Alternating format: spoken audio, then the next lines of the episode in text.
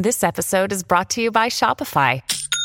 Forget the frustration of picking commerce platforms when you switch your business to Shopify, the global commerce platform that supercharges your selling wherever you sell. With Shopify, you'll harness the same intuitive features, trusted apps, and powerful analytics used by the world's leading brands. Sign up today for your $1 per month trial period at shopify.com slash tech, all lowercase. That's shopify.com slash tech.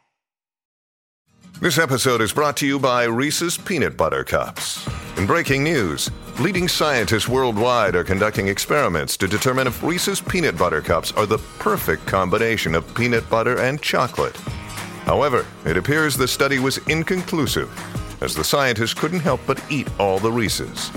Because when you want something sweet, you can't do better than Reese's. Find Reese's now at a store near you. Hola, esto es New Books Network en español.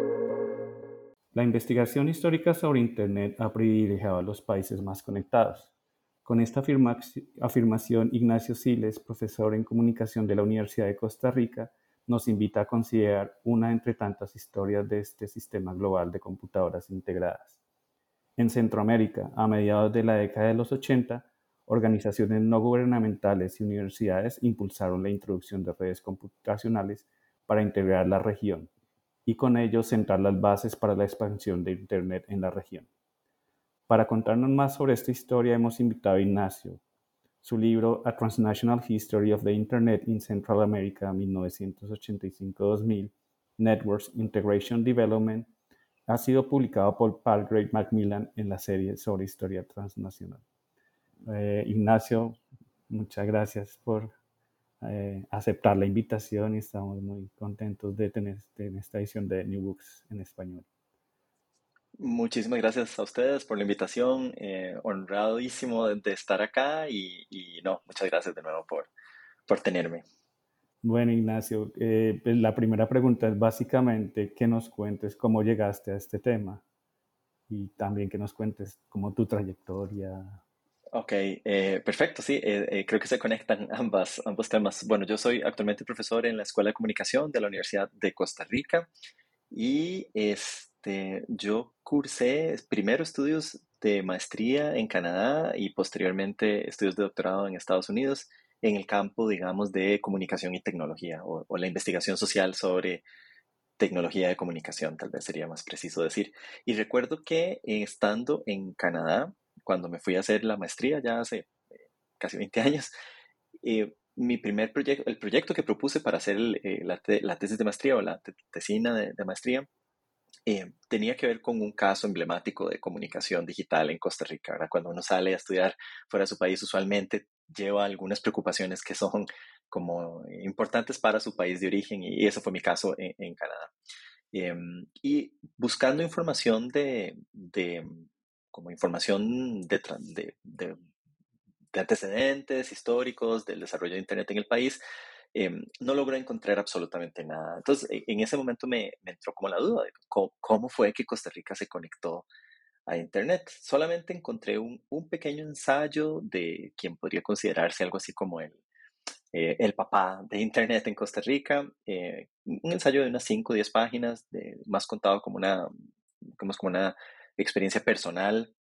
del proceso, me llamó mucho la atención y nada, terminé la maestría, regresé a Costa Rica antes de, de irme a hacer el doctorado y ahí, estando ahí, eh, me dije, ¿y qué tal si investigo eso? O sea, ¿qué tal si, si, si mediante un proyecto ya ahora sí formal, eh, en ese proceso de transición entre la maestría y el doctorado, averiguo un poco más sobre esa historia que me había quedado ahí como... Eh, digamos que me había dejado tantas dudas sobre la que no había encontrado nada. En el proceso me di cuenta que eh, la mayoría de los protagonistas de esta historia estaban en la Universidad de Costa Rica también, que la Universidad de Costa Rica había sido como el epicentro de la conexión a Internet en el país y luego me di cuenta que en la región. Eh, y me digo, voy a hacerlo. Eh, entonces, mi, mi, primer proyecto alrededor de este tema fue muy nacional, estaba muy enfocado en la historia de Internet en Costa Rica y em, y nada, ahí, ahí, produjo un primer, un primer manuscrito sobre el tema y, eh, y, poco tiempo después me fui a hacer el doctorado y, cambié de tema. Sin embargo, en esas conversaciones con quienes fueron los, los protagonistas de, de, esa primera historia, eh, Guy Teramón, que es como el, el quien, a quien describí hace un rato como el, el papá de Internet en Costa Rica, eh, lo entrevisté como tres o cuatro veces para, esa, para ese proyecto y en una de las conversaciones eh, surge este tema que para mí era absolutamente desconocido y era que, eh, al menos desde su perspectiva, la historia de Internet en Costa Rica en realidad no era la historia de Internet en Costa Rica, sino que era la historia de Internet en Centroamérica o en América Central. Em, y em, que habían existido toda una serie de conexiones entre los protagonistas de estas historias en, en varios países de la región centroamericana que para mí era absolutamente desconocido. Eso me pareció fascinante creo que, creo que eh, fue de todo lo que más, más me llamó la atención, tal vez porque era nuevo para mí, pero también porque, porque sentía que había una historia como digna de contarse, que había una historia como muy, digamos, muy rica, no solo por, por, por la historia en sí, sino por las lecciones que nos podía dejar para entender cómo, eh, había desarrollado, cómo se había desarrollado Internet en esta parte del mundo, que creo que tiene implicaciones para, eh, para las, para, las personas que estudian la historia de Internet en general. Em, nada, me fui a hacer el doctorado y eh, dejé ese tema de lado y cuando regresé de nuevo a Costa Rica después de hacer el doctorado, me dije, bueno, ya alguien definitivamente habrá escrito esta historia. pero me di cuenta que no, que nadie la había escrito y en, ese momento dije, no, pero esta historia sí, sí merece contarse por, por todas esas razones que te decía, porque creo que hay una serie de lecciones para las personas en general que se interesan en, en cómo ha evolucionado Internet Em, y entonces este libro, A Transnational History of the Internet in Central America, lo que hace es eh, precisamente contar esa historia, ya no desde la clave nacional, digamos, del desarrollo de Internet en Costa Rica, sino desde una perspectiva em, comparativa o internacional, o mejor dicho, transnacional, donde el, el, objeto de estudio, digamos, es, es una red que cruza las fronteras de cinco o seis países en Centroamérica y que sin entender esa historia de transnacional no podríamos entender la historia de Internet en esta parte del mundo. Muy bien, sí, claro, ese es como eh, de las perspectivas más interesantes en tu libro, es por un lado abordarlo lo transnacional, por el otro hablarlo también desde los estudios sociales de la ciencia y tecnología y te voy a preguntar sobre eso más adelante, pero ahora que lo mencionas y hablas como esta conexiones. Hay algo muy interesante en tu libro y es ese proceso sociohistórico de Centroamérica de integración y una forma en la que tú pones la integración en este libro, cómo, cómo la podrías describir y cómo sobre todo se relaciona con lo tecnológico. creo, que sí, es una pregunta muy interesante. Em, creo que para entender como por qué la clave transnacional es precisamente la clave, habría que irse al, contexto específico en el que esta historia ocurre. Y, mm, para mí, eh, o sea, lo que marca realmente la historia de la conexión, aunque explícitamente uno podría pensar que no tiene tanto que ver, es eh, la llamada década perdida de los ochentas en, en América Central, que es este proceso muy, muy difícil, muy complicado de guerras civiles en casi todos los países de la región, de de represiones eh, militares, de, crisis económica, sumado a todo lo anterior, em, y de eh, cómo hacia finales de la década de los 80 se empiezan a, digamos, a concebir algunas opciones para em, materializar una paz más estable. Eh, y siento que en el contexto de esa salida de la crisis de, de los 80, Em, la clave de integración regional em, se concibe como la solución. O sea, como que toda la crisis deja un contexto específico dentro del cual la integración regional se concibe como la solución. Em, entonces, la gran mayoría de, iniciativas a nivel como más gubernamental que salen en esa época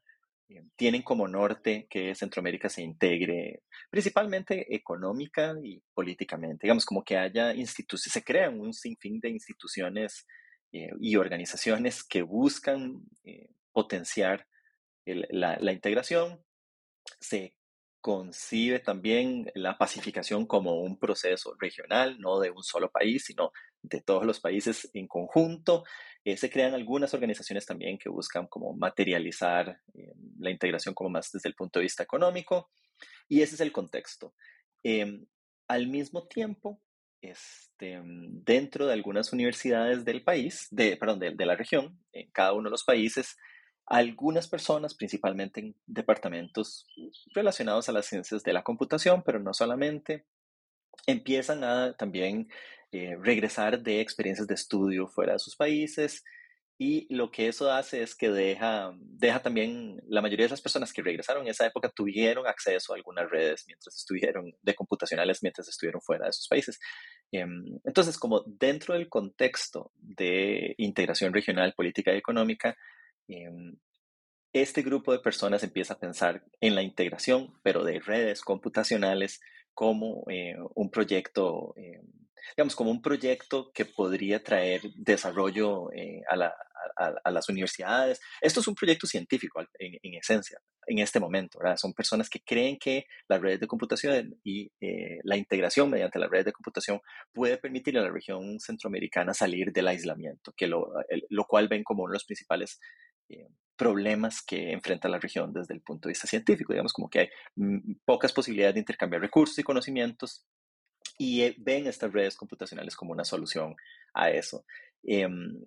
entonces, para estas personas la integración, para tratar de responder tu, tu pregunta, em, se ve menos como un proyecto, digamos, político, económico y se ve más como un proyecto tecnológico. Es cómo podemos literalmente establecer ya sea cables o enlaces entre los países de la región eh, para, como región, digamos, hacerle frente a los problemas que enfrenta el quehacer científico en Centroamérica. Y la, la, respuesta a eso para estas personas es formar redes de personas que permitan establecer redes de computadoras. A eso se parece la integración en estos momentos, que es eh, a mediados de la década de los 80 y a inicios de la década de los 90 en los países de Centroamérica. Muy bien, sí, e, e, ese actor y esas instituciones que tú mencionas son claves y creo que comparado también con otras experiencias en el sur de América, eh, también está ese rol de las universidades. Eh, sin embargo, hay otra institución que tú mencionas en el libro que también es relacionada con el ambiente sociopolítico que estás mencionando y son organizaciones no gubernamentales. Eh, digamos, ¿cómo llegaste a eso? Si están también en esa misma esfera de lo científico o, cuáles fueron, digamos, como esas necesidades también de conexión. Sí, esa es una interesante pregunta. Creo que para entender eso, habría que recordar también que en, al menos en, la segunda mitad de los 80s eh, y todavía los inicios de los 90s, Internet no era, digamos, necesariamente como ni la única red disponible, ni necesariamente era vista como la mejor opción eh, por todas las personas en, en, en, la región centroamericana. Y creo que Em, aunque fue rápidamente la opción que se prefirió en las universidades, porque Internet en esencia, por lo menos en estos momentos, era un proyecto muy académico y quien le da impulso tanto en, el sur global como en el norte eh, es la National Science Foundation, quien acoge, digamos, el desarrollo de esta red. Em, pero para algunos otros actores, otras redes proveían mejores soluciones para sus necesidades específicas. Entonces, sí, otro actor interesante en la región centroamericana son como organizaciones no gubernamentales que quieren eh, intercambiar información. De nuevo, aquí el, proceso de pacificación sigue siendo como crucial. Eh, recuerdo, por ejemplo, un, ejemplo muy concreto de una de estas primeras redes que se funda, que no depende tanto de Internet, sino de UCP y otro tipo de, tecnologías. Em, se desarrolla precisamente como una iniciativa que busca sacar información de Centroamérica sobre eh, las elecciones hacia finales de los años 80 que se van, eh, que, digamos, algunas de esas primeras experiencias de eh, elecciones en algunos países de la región a la salida, tras la salida de, la crisis. Muy específicamente el caso de Nicaragua, donde hay elecciones en los años 90. y entonces como que estas redes proveen para algunas organizaciones no gubernamentales una oportunidad de eh, sacar información que no esté filtrada por ninguno de los eh, actores necesariamente interesados en, en, ese proceso de, electoral. Entonces, ¿cómo sacar información sobre las elecciones en Nicaragua sin, digamos, que eluda un poco el, em, los esfuerzos de algunos países, por ejemplo, Estados Unidos, que en, en digamos, en, en, imprimirle su interpretación de las cosas a la información que, está, que estaba circulando en ese momento. Entonces, organizaciones no gubernamentales eh, tenían específicamente ese tipo de, de, intereses. Algunas también desarrollaban algo de investigación, Em, entonces también era útil para estas organizaciones tener un medio que les permitiera, no sé, por ejemplo, traer el correo electrónico a Centroamérica. Muchas de estas, eh, una tecnología como esa llega mediante eh, redes como estas antes de la llegada propiamente de Internet, digamos, de forma permanente. Entonces, em, les permite intercambiar información, les permite intercambiar recursos, les permite sacar información sobre el proceso de pacificación eh, visto desde estas organizaciones. Em, entonces, sí, sumado a todo lo que las universidades querían hacer, estaba como este, esta, esta red, creo que es la, palabra precisa, que, eh, de organizaciones no gubernamentales que apuestan por otro tipo de tecnologías porque lo ven como una posibilidad política distinta a la que están buscando las universidades. Luego eso va a cambiar cuando Internet de alguna u otra forma se convierte como en el estándar. Em, y eh, una vez que se implementan como todos los protocolos propios de Internet, pues va cambiando también este, digamos, como el sentido que tenía conectarse mediante otras redes en, la región. Sí, súper interesante porque pues es casi un caso eh, eh, en los ochentas de pues algo que vimos a, una escala más global luego con el Arab Rising y, todas estas expresiones como de necesidad de canales alternativos para la movilización social y política. Eh, y algo que acabas de mencionar también en esta como época previa a lo que nosotros actualmente conocemos de Internet. Son como diferentes formas de conexión. Tú hablas de conexiones satelitales, teléfonos. Y bueno, por un lado, por, eso puede ser una buena pregunta, como de qué estamos hablando aquí en términos de conexión, porque son muchas cosas. Y un poco en esa medida también eh, presentar algo que tú destacas y es como esa creatividad a la hora de crear conexiones, que no necesariamente a veces solo fue como lo que conocemos como la transferencia tecnológica, sino que en este eh, tema de la adaptación hubo mucho de creatividad alrededor de esto. Entonces es un poco como, eh, ¿qué podemos imaginar así a grandes rasgos que era en esos primeros momentos y esos experimentos que tú has encontrado? Sí, este, muy interesante. Y tu, pregunta me hace pensar que adicionalmente al mundo de las ONGs que hemos discutido y de las universidades, estaba también el mundo de la,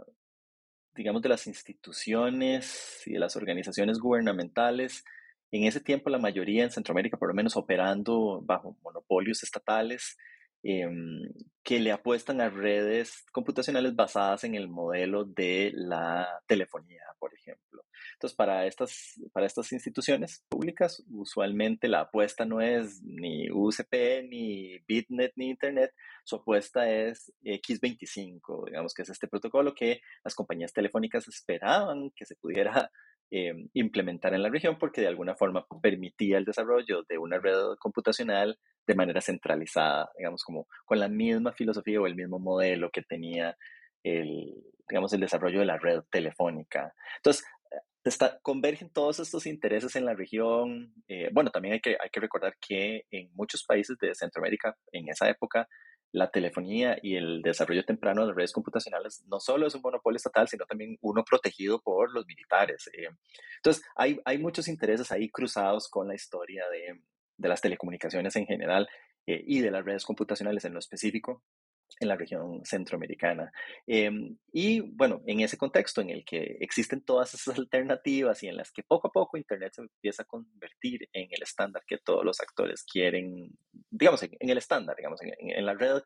eh, por la que se van a apostar los pocos recursos que hay ahí, eh, el reto se convierte precisamente en ese, en cómo convencer a em, otras partes involucradas de que redes computacionales valen la pena en un mundo en el que no está la web todavía, en el que, digamos, en que algunas necesidades de comunicación son muy parecidas, pero las tecnologías que te permiten materializar esas necesidades son muy distintas, digamos, como un Internet sin web, eh, con posibilidades como muy, muy tempranas eh, para, para, hacer todo lo que ahora hacemos. Em, entonces, el reto se convierte un poco eso. Yo creo que para la persona promedio podría hasta ser difícil el día de hoy explicar qué es Internet. Bueno, eh, imagínate eh, tantos años para atrás, digamos, como final de los 80, principios de los 90 y decir, bueno, necesito, necesito 300 mil dólares o necesito 100 mil dólares para poder ah, echar a funcionar eh, una red tratando de describirle a las personas para qué va a servir eso. Em, en ese reto de conseguir dinero, que creo que es el, el principal eh, se convierte como en ese, ¿cómo decirlo? Como en ese catalizador de creatividad. Em, entonces, que creo que eso permea en todos los países de la región como las iniciativas tempranas de conexión. Eh, una que a mí me parece como fascinante, con la que, que escogí precisamente por esa razón el, plantearlo en, la introducción del libro, escogí esa historia como para eh, literalmente la anécdota con la que empieza el libro, eh, es la forma en la que Nicaragua se conecta a Internet de manera permanente. Nicaragua hasta ese momento había sido eh, quizás el país pionero en, la exploración de, telecomunicaciones y eso por, por varias razones históricas también, eh, digamos como la llegada de algunas otras personas que con conocimientos, digamos, que venían de Europa o de otros lados, que desde manera temprana empiezan a impulsar la, llegada de redes computacionales también al, país, pero luego se vuelve muy difícil de nuevo porque no siempre los monopolios estatales en telecomunicaciones ven a Internet con buenos ojos, sino todo lo contrario. Luego se convierte en una dificultad que Nicaragua se, se conecte propiamente a Internet. Entonces, una de esas experiencias que me parece muy interesante, que le permite al país conectarse de manera permanente, em, viene por un plan que desarrollan entre las contrapartes en universidades en Costa Rica y Nicaragua. Entonces ya Costa Rica logra conectarse a principios del, del año 93 em, y lo que se les ocurre es que aprovechando un cable que atraviesa los dos países, eh, Nicaragua puede conectarse a Internet utilizando la antena satelital de Costa Rica em, de manera temporal, digamos, mientras Nicaragua establece su propia conexión satelital a Internet, que en ese tiempo esa es la forma, ¿verdad? Antes de la llegada de los cables submarinos y de todo esto, la forma, por eso es que también se volvió un proceso tan caro, era que cada país estableciera eh, conexión, digamos, de manera satelital a Internet. La antenas más cercana a Costa Rica está, bueno, a Centroamérica en general está en, en Homestead, en Florida. Em, y mientras Nicaragua logra hacer eso, lo que hacen es que mediante un cable de microondas que va desde Managua hasta San José, Costa Rica, eh, la señal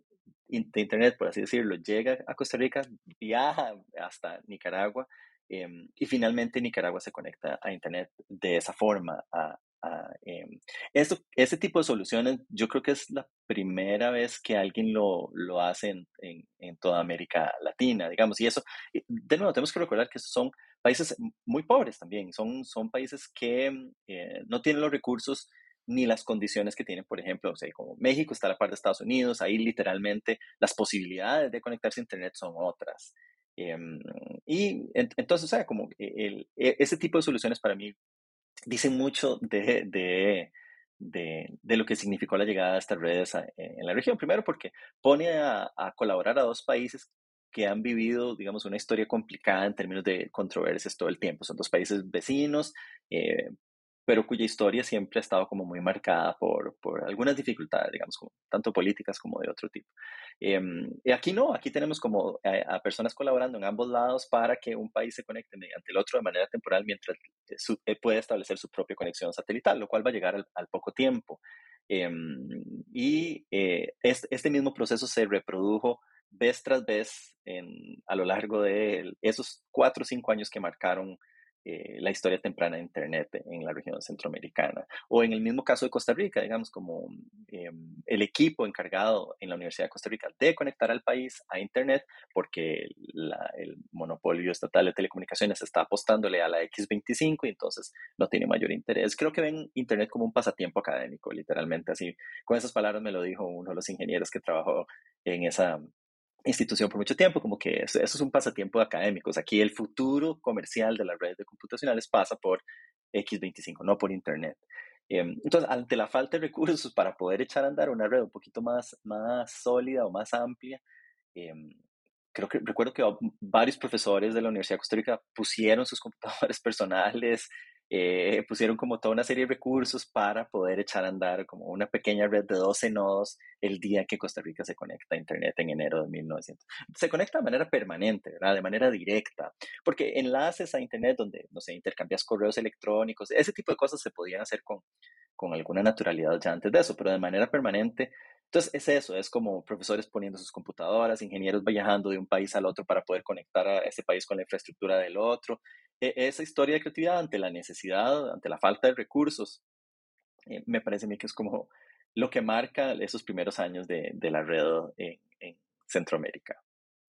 Sí, esa parte es fascinante, sobre todo en términos de mirar esas historias como de origen o de pioneros en estos temas que a veces pues, son grandes nombres, pero obviamente lo que tú haces también es mostrar una serie de, de, bueno, instituciones, personas, eh, gente con ideas, em, emprendedores, como decías. Eh, y, a, y a, propósito de Nicaragua, una de las partes que también me impactó mucho bueno, es como el lugar, un tema de ingenieras, eh, ingenieros o de mujeres que fueron las pioneras en Nicaragua para esta eh, eh, conexión a Internet. ¿Puedes contarnos un poco más? Porque en el libro tú mencionas que tiene una razón y me parece muy interesante como, como ese caso. Sí, por supuesto. Em, de nuevo, también para mí descubrir, llegar a entender un poco más esos temas fue un descubrimiento, digamos, no era algo que yo lo, lo contemplaba y eso también, pues, eh, tiene que ver con, con, mi historia también personal, digamos, yo soy costarricense y mi manera de entender este proceso, yo entré a la Universidad de Costa Rica como estudiante el año en que la web se convirtió en algo, digamos, en que la web se populariza, por lo menos en ambientes más académicos, entonces mi historia académica también está muy marcada o va, va muy de la mano con el desarrollo de esta historia que estoy contando, pero lo veo desde desde la óptica de un costarricense que, eh, con las particularidades que tiene la red también en Costa Rica, porque Costa Rica, digamos, como abre el mercado de las telecomunicaciones a participación privada muchos años después que el resto de la región latinoamericana y centroamericana. O sea, como en, Centroamérica las telecomunicaciones se privatizan en los años 90, en Costa Rica eso tarda una década más. Eh. Entonces, yo lo veo como, como costarricense, ¿no? Entonces, entender las particularidades de algunos otros países también para mí fue un, fue un, un aprendizaje eh, muy, digamos, muy estimulante. Y una de las historias o uno de los procesos que yo no había entendido con, con tanta claridad tenía que ver con la incidencia que tiene la participación en estos procesos de, de, crisis y de guerra en un país como Nicaragua. Entonces, una de las ingenieras me lo dice.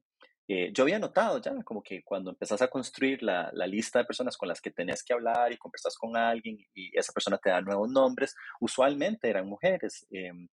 y la, la, razón que ellas me dicen es que eh, de poco a poco la mayoría de los hombres se van retirando a las aulas universitarias para ir a participar de, después de la guerra y quienes quedan ahí y quienes logran graduarse son, son mujeres. Entonces, en buena medida en Nicaragua, las personas que echan a andar este proceso son en su mayoría mujeres, porque literalmente fueron y quienes,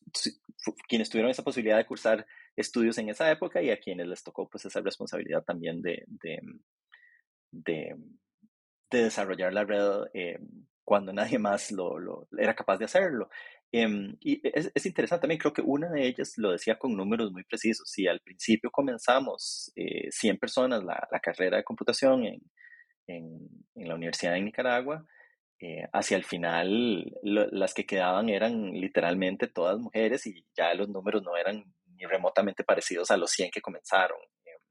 entonces sí, sí, es un proceso como muy, y pues doloroso también, porque es recordar la parte dura de, de la historia de Centroamérica, pero también es como muy, es, es, es, muy interesante verlo desde ese punto de vista. Claro, y estás llevándonos también a algo que es central en tu libro, ya no en términos de contenido, sino en términos de, digamos, de el acceso a fuentes y sobre todo, pues la gran cantidad de entrevistas, que como dijiste, fue como un proceso de bola de nieve, empezando desde Costa Rica y y siguiendo un poco los mismos trazos de la red, eh, pero a través de personas, a través de contactos de, pues, de los pioneros en Costa Rica. Cuéntanos cómo, cómo fue ese diseño, cómo llegaste a, considerarlo y, y, cómo lo viste tú también en temas de tratar de conectar esas historias a través de lo que las gentes contan. Por supuesto, sí. Este, creo que es de la parte más, más bueno, eh, también creo que tendría que decir que yo no soy historiador de formación, como lo dije al inicio. Eh, hago más trabajo interdisciplinario sobre el desarrollo de tecnología de comunicación, pero no, no soy historiador de oficio. Entonces, el método que me es más conocido a mí es la entrevista. Eh, el trabajo de archivo, por supuesto, pero la profundidad con la que una o un historiador lo hacen, digamos, no, no, no, yo no fui entrenado, entre comillas, eh, para hacer eso. Entonces, el primer método con el que tengo más facilidad y que conozco son, es la entrevista. Y eso también, pues, eh, digamos, se beneficia de el contexto específico histórico y es que la mayoría de estas personas están, están vivas todavía, tienen mucho que decir, mucho que contar. Eh, entonces fue relativamente sencillo eh, ir desarrollando como esa, mm, esa lista de, de, personas entrevistadas. Al final, para este libro creo que son como unas 80 personas las que entrevisté em, y traté de repartirlas, digamos que hubiera representantes de todos los países eh, que, que, me interesan, digamos, no, no, no se vale, por así decirlo, que yo cuente esta historia con puras fuentes en Costa Rica, digamos, que eran las que tenía más cerca, porque de nuevo, muchas todavía trabajan en la universidad o tienen vínculos con la universidad, eh, entonces es como fácil acceder a ellas. Eh, entonces, no, me, lo que me propuse es, bueno, voy a comenzar con las entrevistas, pero no, digamos, la, la entrevista tiene ventajas y tiene también algunas desventajas. una de las desventajas es que pues la, memoria también, o sea, como que se reconstruye todo el tiempo y te puedes, en, en, las entrevistas, por así decirlo, puedes decir las cosas más como hubieras querido que ocurrieran que como, em, como realmente ocurrieron. Entonces, eso siempre fue un reto y traté siempre de respaldar em, todas las afirmaciones que vienen de entrevistas con, con trabajo de archivos. Entonces, ahí sí fue em, como un trabajo más clásico desde ese punto de vista de, ok, todo lo que las personas me digan, eh, voy a buscar alguna fuente que, que, lo respalde, digamos, un documento de la época donde lo que se está diciendo también esté consignado de alguna u otra forma. Entonces fue, fue ir eh, haciendo eso, por un lado, tratando de construir una red de personas entrevistadas cada vez más amplia, con representantes de todos los países de la región y al mismo tiempo tratar de ir desarrollando pues un trabajo de, de, archivo como más tradicional que me permitiera sustentar mejor y comprender mejor lo que las personas me iban diciendo, digamos, en sus historias más orales de, de estos procesos. Entonces, el, libro trata como de dar cuenta de ambas cosas, porque eh, hay anécdotas como que nunca van a quedar eh, registradas en, en, los archivos que las personas son capaces de, de contarte. Eh, y al mismo tiempo, hay, uh, las entrevistas mismas se enriquecen cuando están basadas en preguntas específicas que vienen de los archivos históricos. Entonces, eso también traté de hacer, lo que como, eh, por ejemplo, este informe eh, de la OEA, que fue uno de los actores importantes en esta historia también, eh, dice, registra como toda esta serie de viajes y reuniones. Hablemos un poco de eso, te da también como una especie de guía para la hora de las entrevistas y permite anclarlo más como en, en, ciertos eventos específicos que ocurrieron eh, porque también eso se nubla, digamos, las personas a esas alturas no necesariamente eran capaces como de recordar cuántas reuniones tuvieron en el año 93 para y quiénes estaban en esas reuniones. Bueno, hay, eh, los registros históricos sí tienen ese tipo de detalles, entonces era, era posible cruzar esas, esas, esas fuentes. Pero no, lo importante para mí era como también no solamente hablar con personas en Costa Rica, sino ir creciendo, Em, digamos, como el, grupo de personas que pudieran decirme. En las universidades fue mucho más fácil eh, contactar a las personas. Siempre como está este efecto de bola nieve en que una persona se, se, de manera voluntaria te ofrece contactar a, las otras personas y eso siempre va a ayudar. Eh, era más difícil, con, fue más difícil contactar a personas que, que trabajaban, por ejemplo, en, en instituciones gubernamentales de telecomunicaciones, digamos, como en todas estas eh, organizaciones que tenían a cargo los monopolios estatales en, en, sus respectivos países. Con esas personas fue un poco más difícil hablar, pero, pero siempre eh, persistentemente e insistentemente eh, creo que se logra como tener algunas fuentes eh, que, que enriquezcan desde ese punto de vista. Sí, me haces pensar también en esa tensión entre el código abierto y el código cerrado que hay en algunas de estas iniciativas y como es más fácil en gente que igual tiene esa idea de, sí, compartamos el conocimiento que tiene cierta parte de Internet. Eh, ah, lo no, a propósito de eso, una, disculpa que te interrumpa, o sea, lo interesante de todo esto es que siento que es una historia que ha sido poco contada en todos los países de la región y eso motivaba a algunas personas a querer decirte como, bueno, eh, estos secretos me los he guardado por tantos años, creo que es una historia digna de contarse, y entonces te voy a dar la entrevista. Em, eso, eso motivaba, digamos, como que no, no esas personas sentían que su historia era eh, muy rica y que había muchas cosas que podían decir, pero que nunca nadie se los había preguntado, digamos, como de manera formal. Sí, eso yo. y, y, y, en realidad apuntaste como a, también la forma en cómo la historia de la computación en general se ha articulado creando archivos de testimonios de gente que participó. Pues está la iniciativa pues, en Estados Unidos del el Computer History Museum y en Latinoamérica también el grupo de historiadores de la computación han estado como haciendo ese levantamiento de relatos, e incluso involucrando a la gente en la creación de estas historias, que como dices tú, están en esa tensión entre ser algo mucho más académico y ofrecer una especie de testimonio o, centrarse como en las historias de vida. Eh, y sí, y, creo que pues, de, eh, de, todas maneras el, el, el, libro que escribiste es muy sugestivo para que historiadores profesionales e historiadores de la tecnología en particular pues encuentren esa otra resonancia de lo que tú haces, que es descentrar las historias nacionales, crear historias transnacionales. Y eso me lleva un poco como ya también a esa perspectiva que tú tienes que es muy fuerte en el texto de la mirada de los estudios sociales de la ciencia y la tecnología. Y digamos, no necesariamente en el ámbito de la historia, sino en esa relación con la comunicación que también tú pues has venido trabajando también desde hace tiempo. Entonces, no sé, cómo fue como esa eh, mirada o articulación más bien de los estudios de la ciencia y tecnología en tu trabajo. Sí, eh, es muy interesante también la, pregunta. Creo que tiene nuevamente que ver con, digamos, con mi propia biografía como eh, investigador, por así decirlo. Yo me formé en un campo de conocimientos que se enfoca, que es comunicación, que se enfoca o tiene que enfocarse mucho en lo que podríamos llamar como los contenidos de los medios. Hay como mucha obsesión en comunicación por entender los discursos, los mensajes, los significados que se construyen y circulan mediante los medios de comunicación, valga la redundancia. Em, históricamente eso, ese ha sido como el fuerte de, de, los estudios de comunicación y todos los modelos, bueno, no todos, pero una buena parte de los modelos teóricos con los que contamos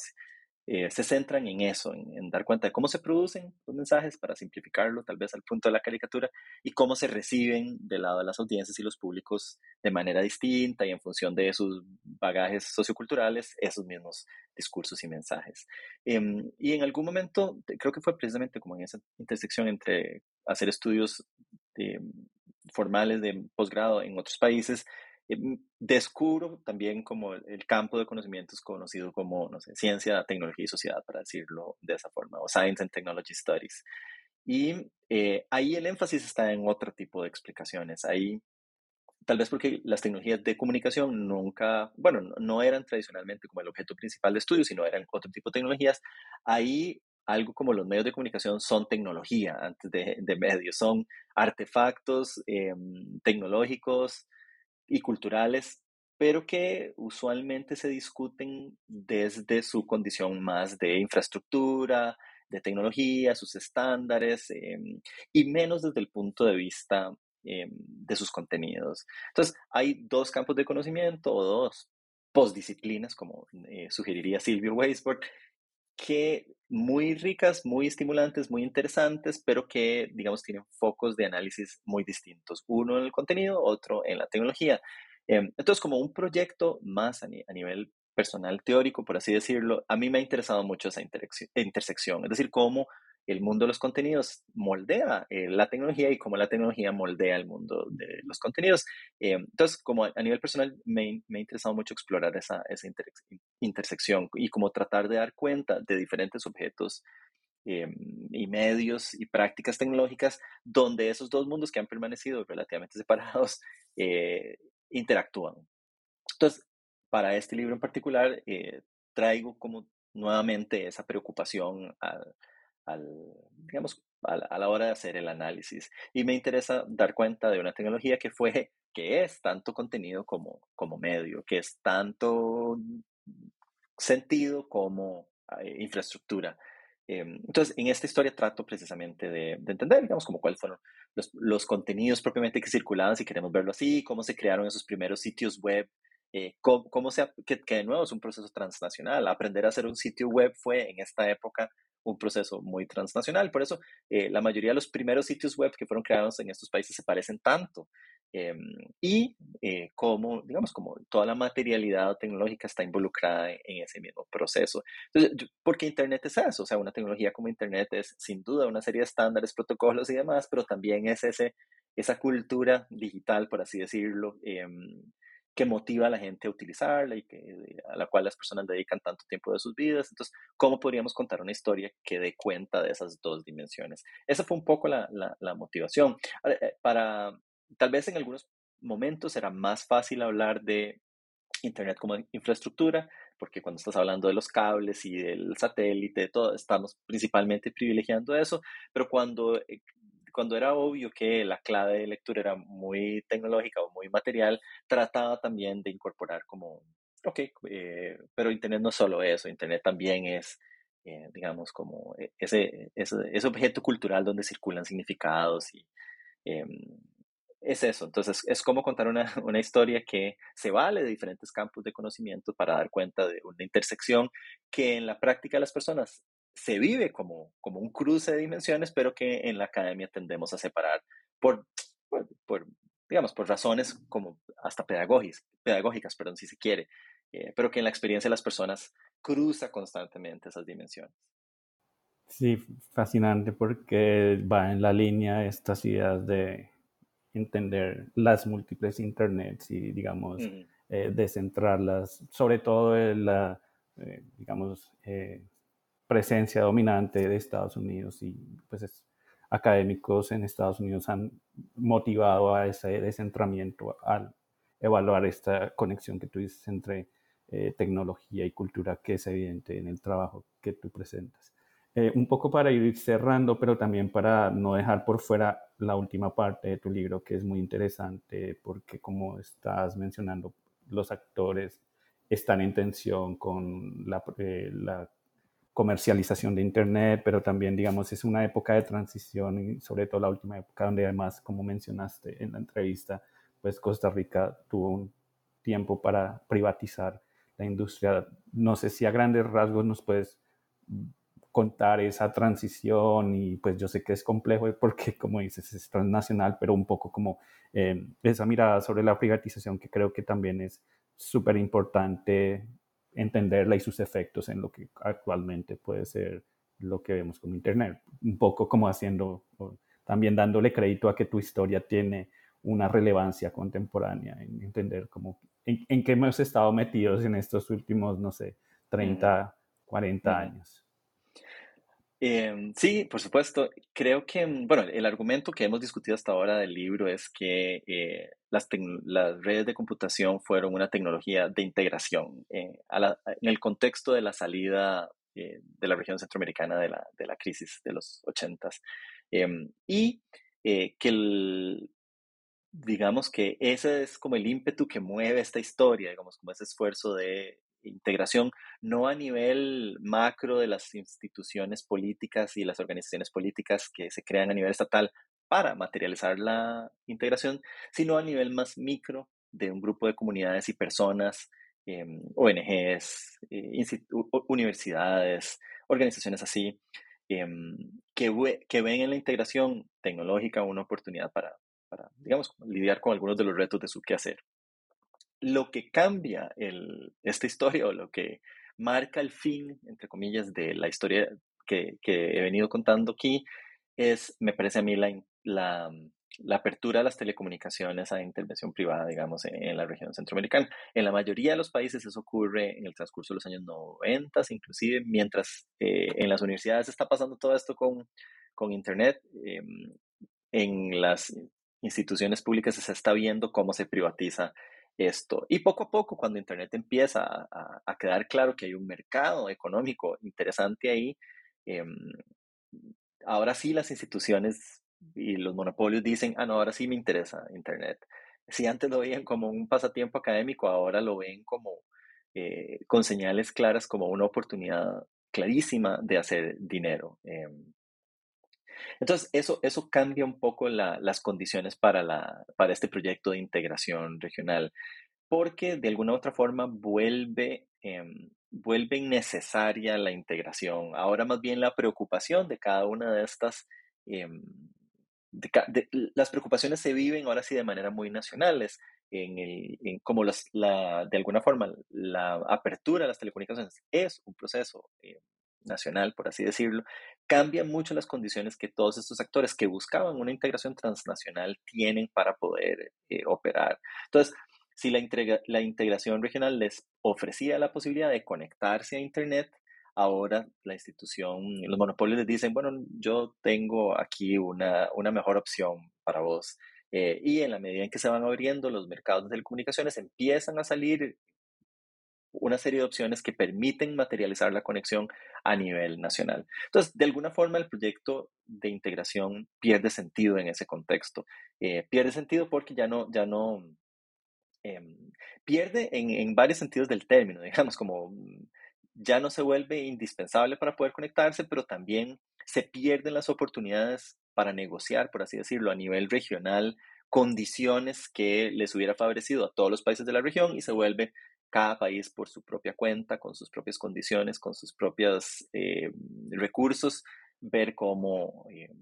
cómo, cómo se conectan. Eh, paralelo a eso, también hay que decir que Internet se convierte en una tecnología cada vez menos académica, por así decirlo, y cada vez más comercial. Digamos, como que el valor de la red se encuentra en otro montón de espacios. Ahora hay Internet en las casas, poco a poco. Bueno, y antes de que hubiera principalmente Internet en las casas, están esos emblemáticos cafés Internet que empiezan a pulular en la segunda mitad de los 90 en toda la región centroamericana. Están los centros también. Em, los telecentros, que es otro modelo, eh, digamos como que empiezan a salir todo ese, tipo de, de posibilidades de conexión a nivel nacional. Y ahí em, ese sueño de integración tecnológica que surgió a finales de los 80 y se materializó, materializó en la primera mitad de los 90